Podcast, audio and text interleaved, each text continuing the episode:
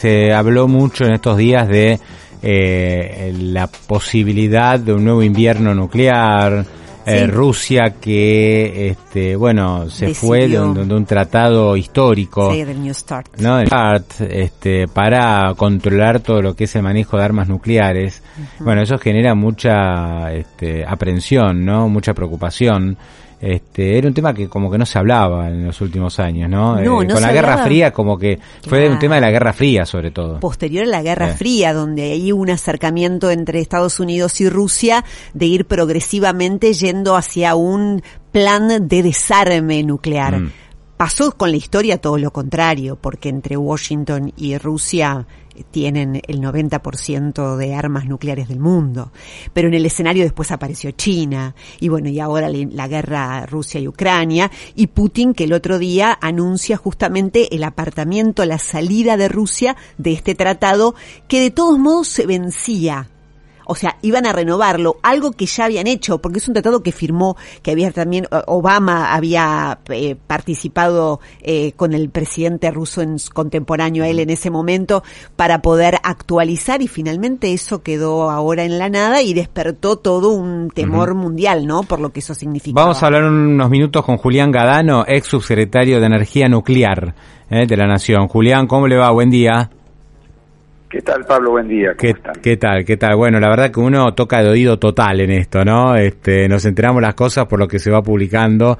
Usted me imagino que debe estar mucho más al tanto de todo esto. Me cuenta, eh, digamos, si esto es para preocuparse, eh, en qué contexto se da. Obviamente esto tiene que ver con la guerra, ¿no? De Rusia y Ucrania, la invasión a Ucrania y, y Estados Unidos con Biden, que también ha estado en Ucrania hace pocos días pero prefiero escucharlo a usted, que es el, especialista, y si hay que preocuparse por, no sé, por algún tipo de conflagración nuclear.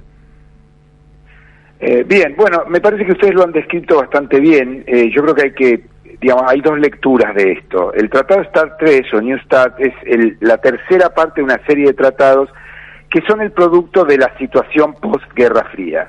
Es decir, una Rusia debilitada, una Rusia en transición, y Estados Unidos logrando eh, que se firmen una serie de tratados que tuvieron un cumplimiento relativo, que tenían que ver con imponerle un límite a las armas estratégicas, que son las de largo alcance, los misiles intercontinentales, balísticos, las bombas sobre aviones de largo alcance, etcétera, que no son las que en todo caso en algún momento Putin eventualmente usaría en Ucrania. Ese tratado desde el punto de vista fáctico no tiene muchas consecuencias, primero porque es un tratado que, justamente con, para armas estratégicas, que ponía un límite muy alto de 1.550 armas en condiciones de ser desplegadas. 1.550 armas es muchas veces lo necesario para terminar con la vida en el planeta, digamos. Eh.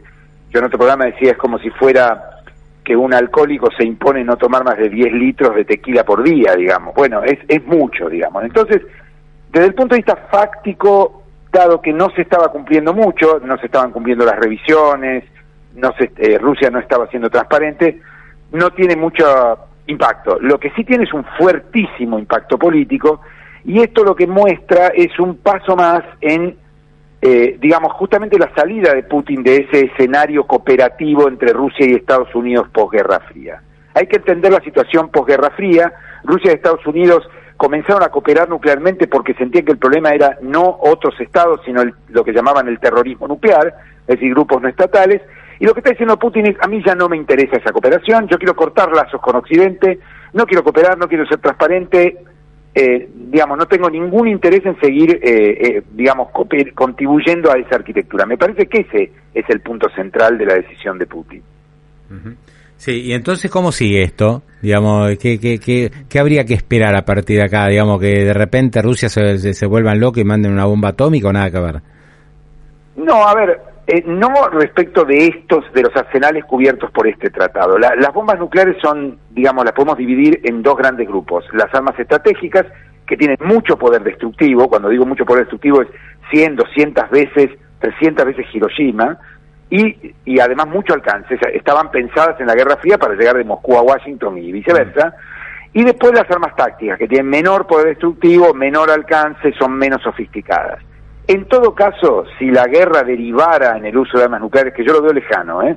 muy lejano, porque es un es pasar una barrera que me parece que Putin por ahora no está dispuesto a pasar, pero si se usaran, se usarían ese tipo de armas, que obviamente cuando hablamos de nuclear decir pequeño igual es decir mucho, ¿no? Pero, pero no las armas estratégicas. Entonces lo que yo creo es que el riesgo de, de digamos, del uso de un arma nuclear, obviamente estamos más cerca que hace un año y medio, hoy se vuelve a hablar del tema, obviamente, pero no me parece que sea algo que vaya a ocurrir inmediatamente y probablemente, digamos, la, probabilidad de que ocurra es muy lejana. Lo que pasa es que lo que sí estamos asistiendo es a un escenario global, y esto en el mediano plazo sí puede ser un problema, de muy poca cooperación entre Oriente y Occidente. Eso sí es nuevo, eso sí es preocupante y eso sí puede tener derivaciones de diverso tipo, incluso nucleares en el futuro. ¿no? Sí, ¿por qué? ¿por qué la falta de cooperación puede llevar a esto? Porque se controla menos, es decir, este... Y porque se controla nada, es decir, justamente una de las, digamos, hay una hay un tercer jugador acá que habría que incluir, que es China.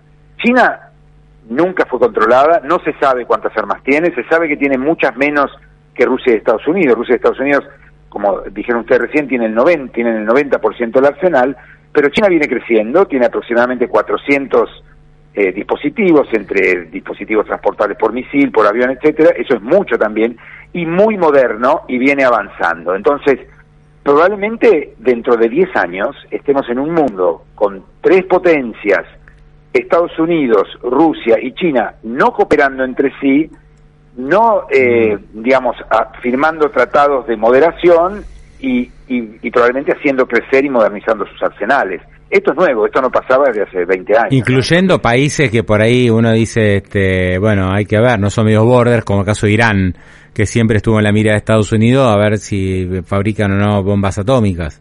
Que, claro, Irán no tiene armas nucleares, pero siempre está, bueno, de hecho ahora de nuevo se ha vuelto a poner en acción el, eh, digamos, el intento de que Irán firme un acuerdo por el cual se resigna, digamos, demuestra que no está avanzando hacia las armas nucleares, pero hay otros países que tienen, Corea del Norte tiene, Corea del Norte es un jugador impredecible, poco cooperativo, eh, muy pirata a nivel internacional mm. y está a 60 kilómetros de Seúl. es decir, el escenario no es bueno, el escenario del futuro definitivamente no es bueno. Esto no significa que nos tengamos que preocupar porque vaya a haber el uso de un artefacto nuclear, digamos, de manera inmediata, pero pero es para estar atentos, digamos, es un escenario nuevo, ¿no? Eh, el escenario de Guerra Fría murió, digamos, ya no hay cooperación, no hay, digamos, vuelve a haber, eh, digamos, eh, mundos diferentes, bloques diferentes, y esto siempre es un problema, ¿no? Sí, y para cerrar, se hizo una encuesta en Inglaterra, creo, preguntándole a la gente si sabe lo que significa el invierno nuclear y nadie tiene la menor idea. Es decir, este es un concepto que se ha olvidado totalmente.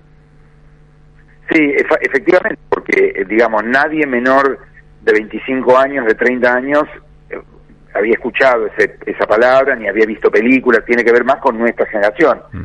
El invierno nuclear es un efecto de, del uso masivo de armas nucleares, de una conflagración a lo Guerra Fría. Esto implica, digamos, básicamente dos consecuencias, una, eh, digamos, la, la, que el planeta estaría cubierto de una nube, digamos, este, que impediría la, la llegada de los rayos del sol en, en, el buen sentido para que exista la vida, pero al mismo tiempo también, eh, digamos, se deteriorarían las barreras que, eh, digamos, nos protegen de las radiaciones malas del sol. Es decir, a eso se llama invierno nuclear. Bajas temperaturas, mucha radiación, condiciones muy difíciles para la vida en la Tierra tal cual la conocemos. Eso es algo que podría ocurrir, que, no es una fantasía. sí, estamos, por ahora yo creo que no, que no puede ocurrir porque tiene que ver con una conflagración, con un masivo de armas estratégicas. No, no, pero con las armas, perdón, con las armas atómicas que se han fabricado podría suceder, o sea, a eso voy, no es un ejercicio teórico. Podría suceder muchas veces, digamos, sí, sí. Tremendo. No, eh, digamos, con el uso del 5% del arsenal podría suceder. Mm. Eh, por eso te digo que el límite de 1550 del Star 3 es altísimo, digamos. Es decir, no, por eso no tiene una consecuencia fáctica, no es que, uy, qué problema, no. Es más, yo dudo, digamos, que Rusia vaya a ampliar ese límite. Lo que tiene es que Rusia lo que está diciendo es, no quiero que vengan más inspectores, no lo voy a aceptar. Claro. ese es el punto, Julián Galano, un gran abrazo, gracias y muy clarito, ¿eh? Muy amable. No, por favor, gracias a ustedes. Suerte, hasta, luego. Era el subsecretario, ex subsecretario en realidad, de Energía Nuclear de la Nación, ¿eh? Julián Gadano, y los temores a, un invierno nuclear o cosas por el estilo. Uno dice esto es ciencia ficción, pero bueno, la verdad que locos hay en todos lados.